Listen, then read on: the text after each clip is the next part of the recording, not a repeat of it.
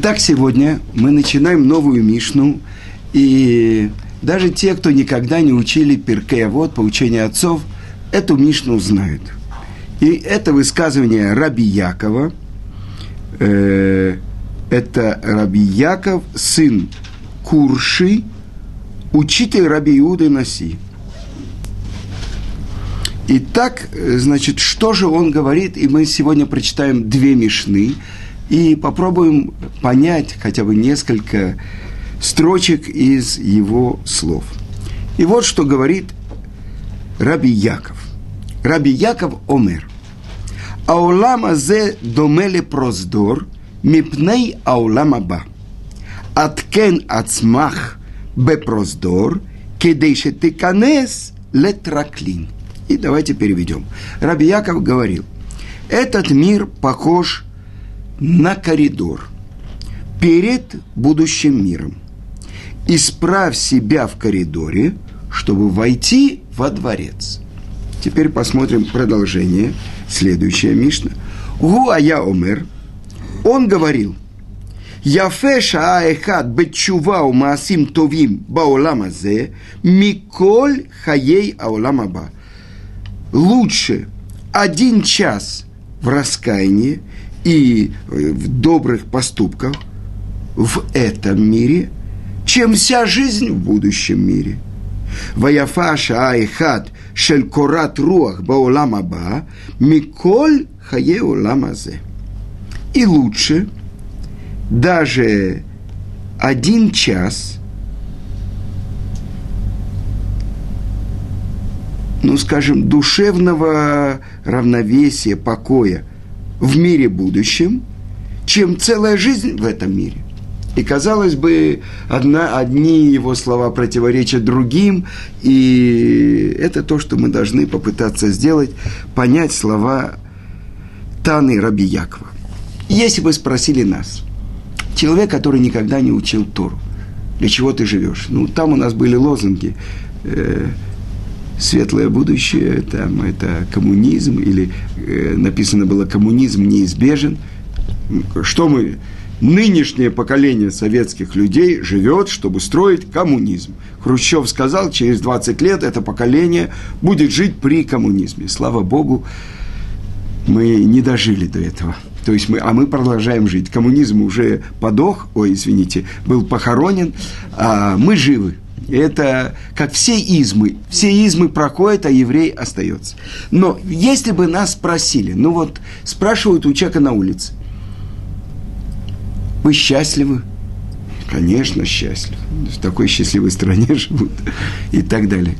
Но у одного человека стать э, цель, стать Нобелевским лауреатом, у другого защитить диссертацию, у третьего, чтобы ему повысили зарплату. Все реальные цели. У четвертого главная цель, чтобы его футбольная команда вошла в лигу. А у другого, чтобы забило как можно больше голов.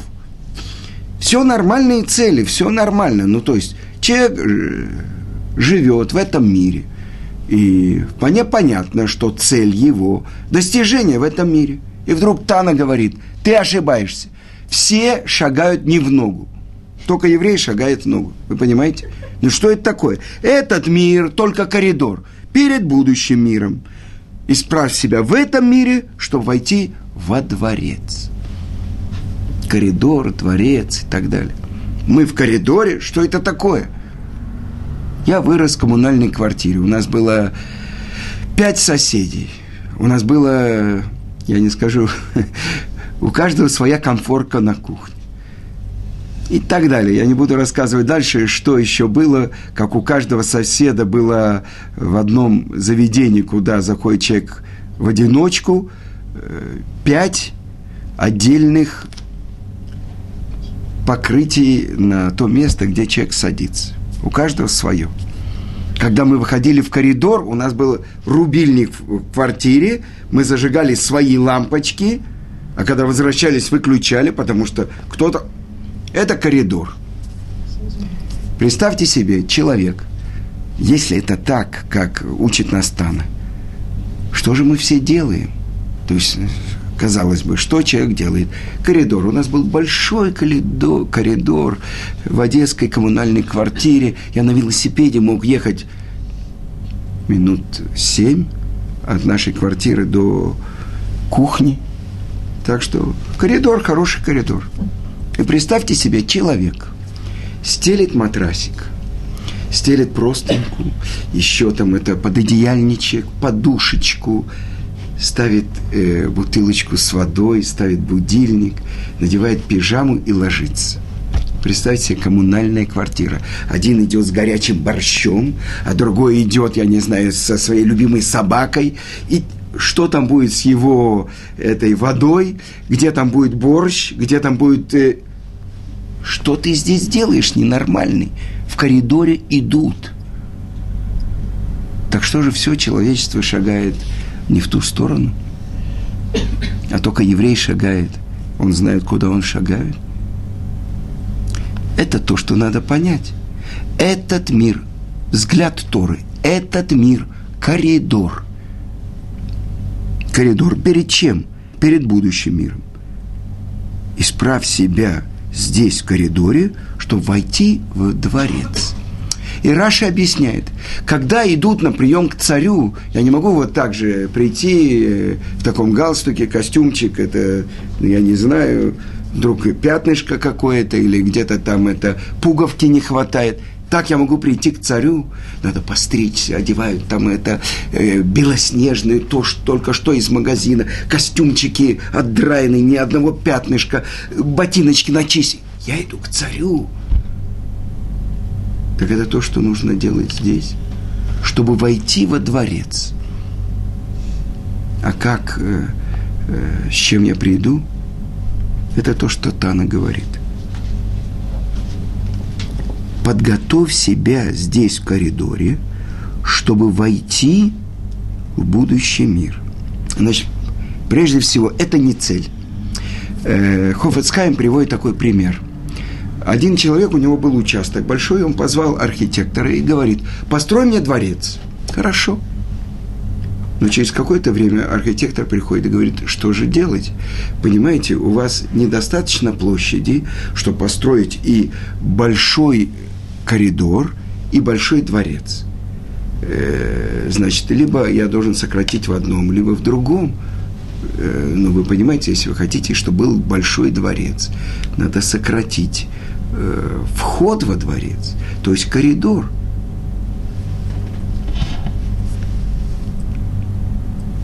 Но здесь открывает мне Тана, что место, где мы находимся, место, где идут. А как можно войти в то место, которое называется дворец?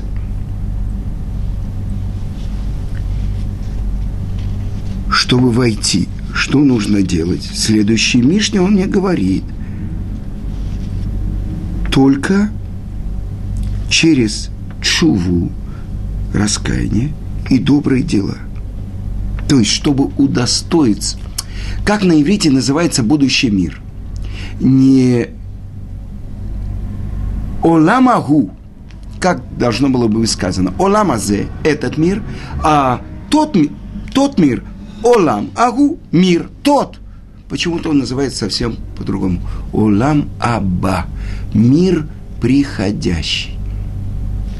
Почему? И это то, что объясняет Месилат Ишарим.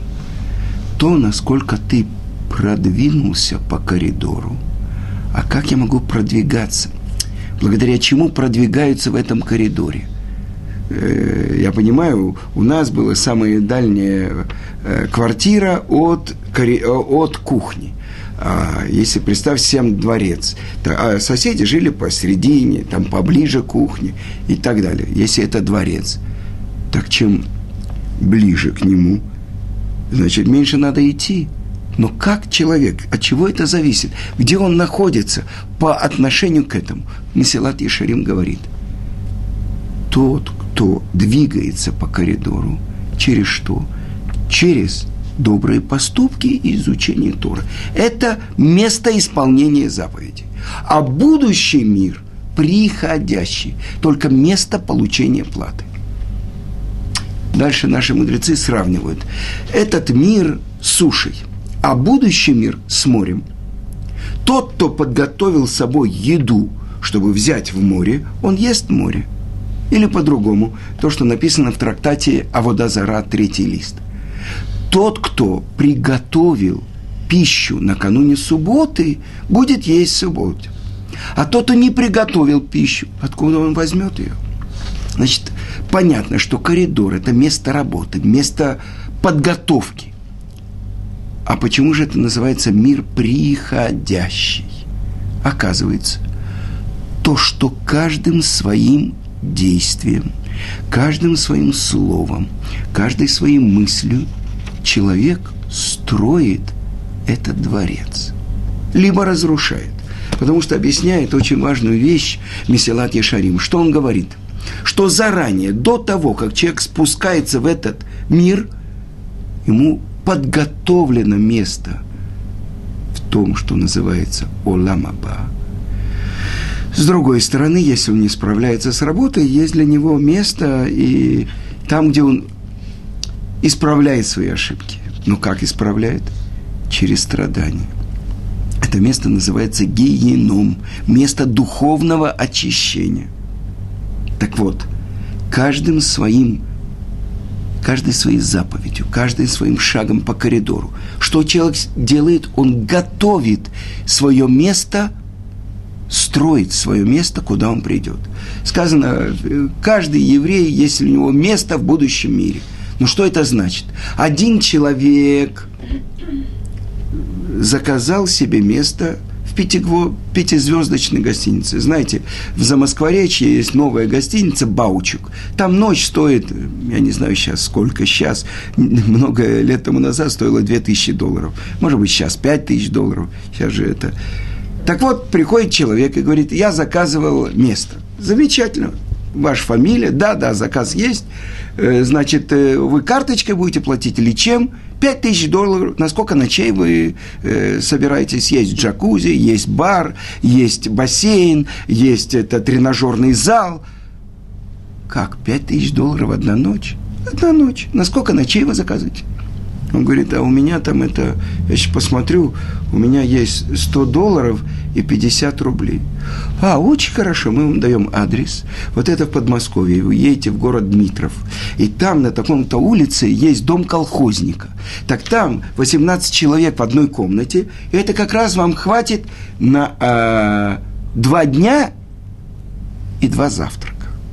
Только на, надо доехать на электричке, все – вы понимаете, что это бывает с человеком, который, для которого подготовлено место. И то, насколько он прошел по коридору, то, сколько он заработал, то, что он себе построил. Каждый человек идет в то место, которое он себе здесь заработал. Как? Значит, оказывается, коридор – очень важное место, место работы. Но получить плату – это уже то, что заработано, заработано. Талант, что деньги? Есть, есть, нет, нет. Так давайте посмотрим. Сказано так,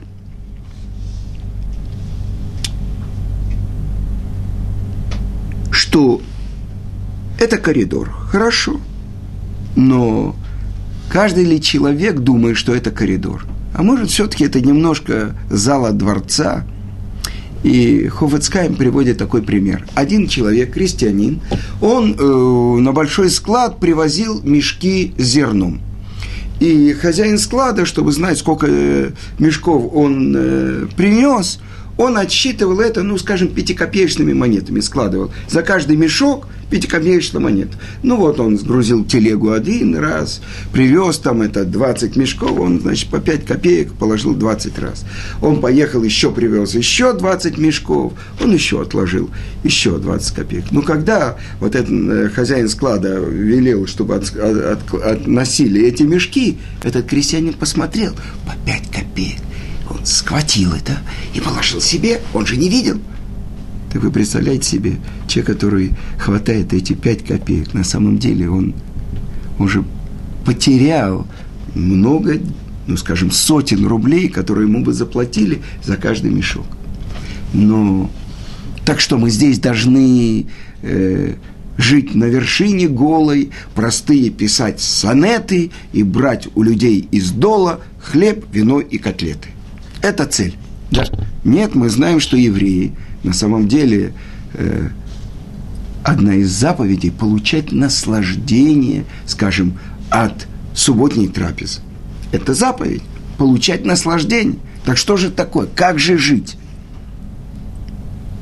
И вообще, э, то, что, оказывается, есть два мира. Одни из комментаторов объясняют, поэтому Тара начинается с буквы «бет», чтобы сказать, что есть два мира.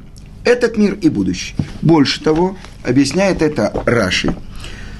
В отличие от всех животных, зверей, птиц и так далее, особенным образом сказано про сотворение человека. И что сказано? Сказано, что Творец, вот, я прочитаю, «Ваейцер Ашем Элоким это Адам, Афармина Адама, Ваипах Баапав Нишмат Хаим, Вайи Адам Ленефеш Хая». Переведем.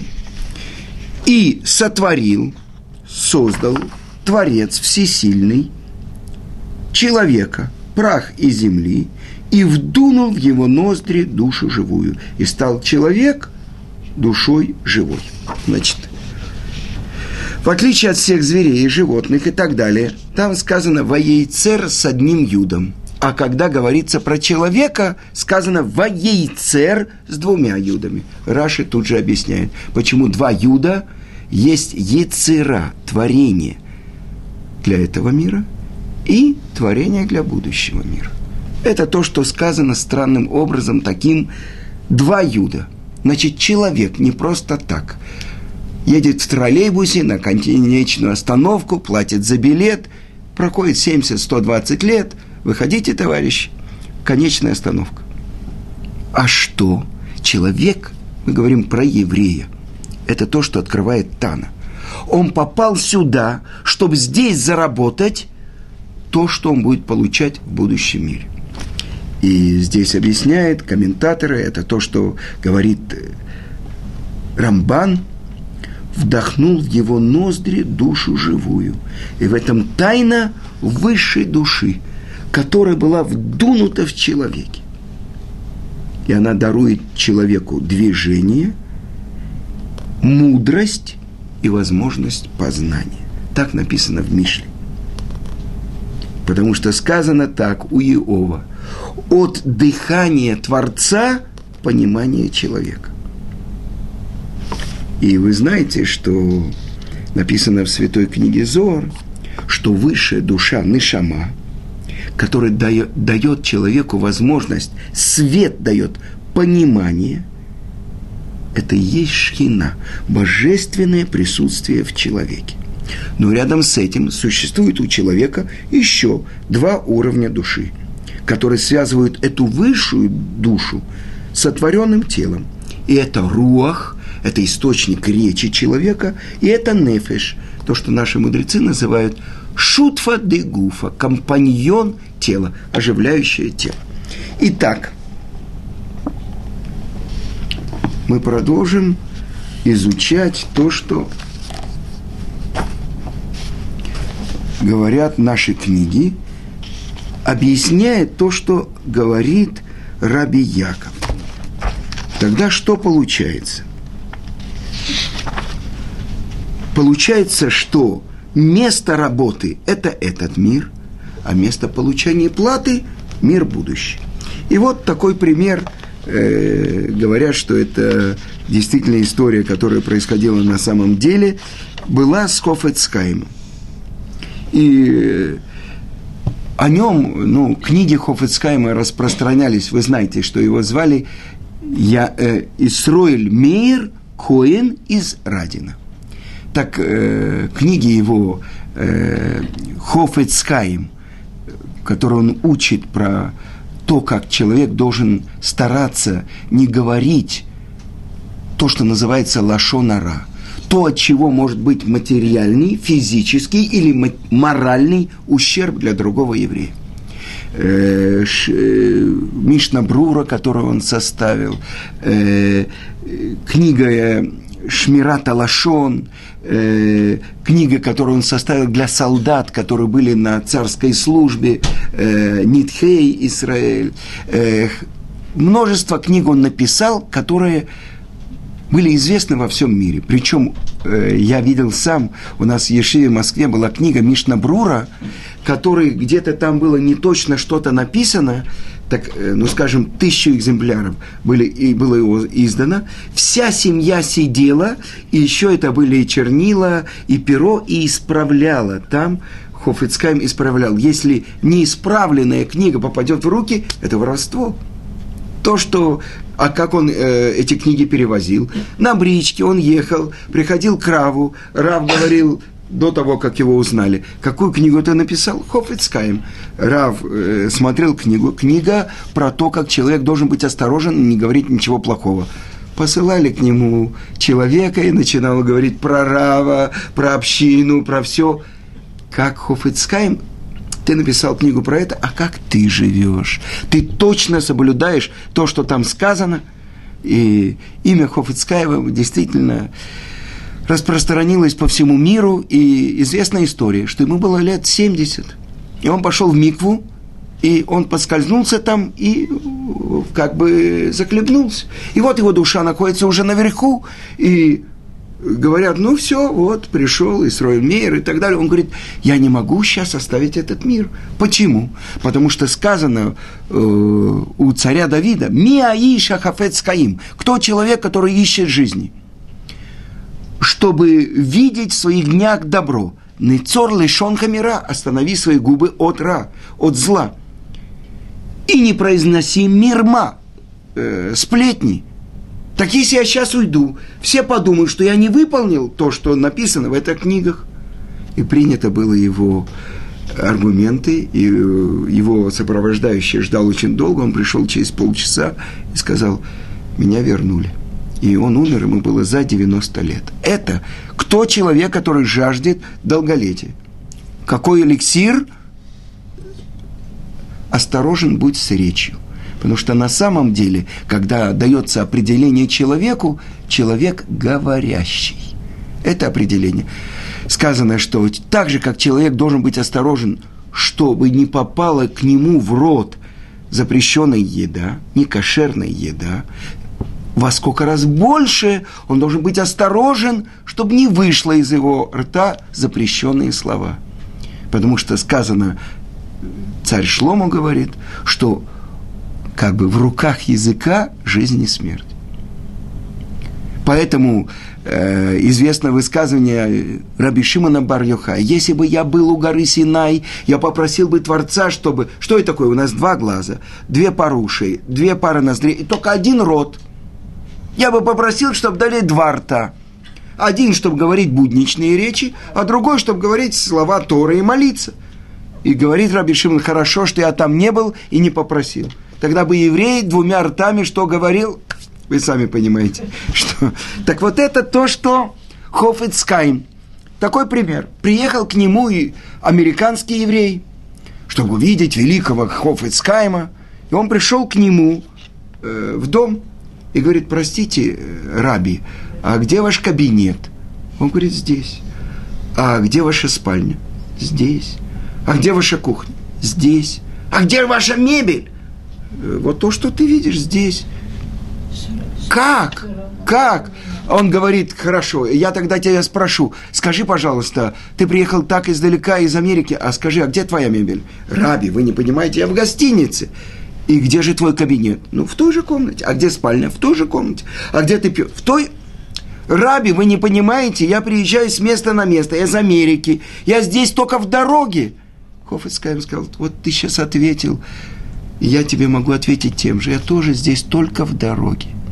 Вы понимаете? То есть этот мир, эти скамейки, этот салон, ну сейчас, конечно, мы уже живем по-другому, э, где, что это такое? У нас даже не считают салон комнаты. У вас сколько комнат? Две. Ну это, конечно, кроме салона. То есть мы живем по-другому. Но это то, как еврейские мудрецы живут. Когда какой-то министр привели его э, члены Кнеста от религиозной партии к Равштейману. И что он увидел? Шкаф 50-го года – шкаф, кто-то отдал. Кровать железная. Вы помните, какие-то были железные кровати? И вся комната заставлена книгами. Это был министр финансов или кто-то. Он сказал, вот это и есть ваши великие так живут. А я знаю другую историю. Один америка... Э, английский еврей приехал э, в поселение Тифрах. И он э, жертвует э, на строительство микв. И он пришел к главе Ишивы Тифрах Равьезеру Пильцу. И что он смотрит? Стульчик-то такая качается. И это все. Он говорит, вы так живете? Он говорит, да. Он говорит, сколько вам нужно для э, Ешивы? Что вам нужно для Ешивы? Он говорит, у нас общежитие такое, нам нужно построить. Пожалуйста, стройте. Вы понимаете, те, кто живут здесь, находясь в коридоре, а что за ценности? Какие ценности они собирают? Вот Рафпильс, я видел у него в доме, вот коричневые пакеты. Это его открытие трактат такой-то, это открытие трактат такой-то. Это, вы понимаете, это открытие. Когда спросили у Равильяу Деслера, что у вас самая большая ценность, что бы вы выносили, если бы был пожар в доме? Он говорит, кунтерс бехера. То есть его целый ряд статей, которые он писал о свободе выбора. Потому что это э, та проблема, которую, ну, просто так, будничное понимание э, говорит, ну, это противоречие, это то, что сказал Раби Акива, все предопределено, Творец все знает, что будет, про каждый мой выбор. Значит, у меня нет выбора. Но Раби Акива говорит, но свобода выбора дана. И это, в принципе, что выбирает человек – я могу жить во дворце здесь. И как это так? Какие наслаждения я еще не получил? Это написано тоже в Талмуде. Один из еврейских мудрецов, который был в Вавилоне. И вот его вызвал один правитель, и он купался в бассейне, который сделан был из лепестков розового, э, розы. Э, да. Дальше я не буду описывать, что там было вокруг него, и он, обращаясь к мудрецу, говорит, ну, ты можешь мне с чем-то этим представить что-то такое другое? Есть какое-то более наслаждение, чем то, что я сейчас получаю? И еврейский мудрец ему сказал, а если тебя сейчас вызовет царь, что ты будешь делать? И действительно, раздал звонок, тут же он выскочил, начал вытираться, одеваться и так далее. На самом деле, говорят наши книги, что каждый еврей должен каждое мгновение своей жизни быть готовым, вызванным быть к царю. Вы понимаете, а что это значит? Как это быть вызванным к царю? Как можно попасть во дворец? Там ведь при входе стража, и не всех пропускает. Одни сказано, что царь сказал, я зову своих э, э, подданных на пир. Но они сказали, пока царь позовет, что мы пойдем там на кухне, поможем это, с, э, выгребем эти угли, а другие сказали, а мы пока попашем. А были умные, которые оделись и сказали, что-то не хватает во дворце царя, надо быть готовым в праздничных одеждах. И вдруг раздался глашатый вышел, все приглашаются. Те, кто были готовы в чистых одеждах, они вошли во дворец. А эти начали метаться, и все, куда, можно потом не пустят – вошли, он сказал, вот так вы пришли. То есть это вещь, которая заключена в словах Таны. То есть каждое мгновение человек должен быть готов, что его позовут. Так, а человек знает э, день, когда его позовут, он не знает. Поэтому что он должен сейчас быть в раскаянии? Сказано так, что когда делают бритмила, и если в семье, не дай бог, есть кто-то ушел, это как бы медат один, мера суда, обрушена на всю семью. Но если родится ребенок и будет брит, то это как бы вылечивает всю семью. Известно, что пророк Ильяу, он стал ангелом Брита. Почему? Потому что он обвинял еврейский народ перед Творцом. Он сказал, ты будешь свидетелем, ты будешь ангелом, и поэтому мы ставим кресло пророка Ильяу и так далее. Но сказал Ильяу, но я ведь ревнитель, на самом деле, он происходит от Пинхаса, который убил развратника и развратницу. Так если тот, кто приведет ребенка на брит, он не будет исправленные качества у него, он же может получить наказание. О, значит, Творец говорит, тот, кто принесет ребенка на брит, у него будет в этот момент как будто сняты все его преступления. Да, но может быть будет в общине кто-то придет, будет вся община для нее это будет. Поэтому сказано, те, кто приходит на брит, очищаются. Но есть такие, которые объясняют, вообще как будто нету ни греха. В это мгновение, когда происходит брит, когда ребенок кричит, должны все раскаиваться и думать, вот это наше изгнание, вот мы находимся из-за наших грехов, до сих пор не, не вернулись мы из плена. Так вот сказано, в этот момент, когда Творец как будто стирает все преступления, в этот момент надо постараться сделать шиву. Так вот это то, что говорит Тана. Мы начали только учить слова Раби Якова. Подготовь себя в этом мире. Когда ты идешь по коридору, тогда ты войдешь во дворец к царю. А во дворец к царю пропускают тех, кто готов войти. Это первое, мы начали только учить. Я надеюсь, мы продолжим постигать глубину этих слов. Но взгляд, еврейский взгляд, мы не во дворце здесь. Мы только в коридоре. В, коридоре не спят, в коридоре не сидят, в коридоре не... По коридору идут. И это возможность для каждого из нас идти и строить то, куда мы придем через 120 лет.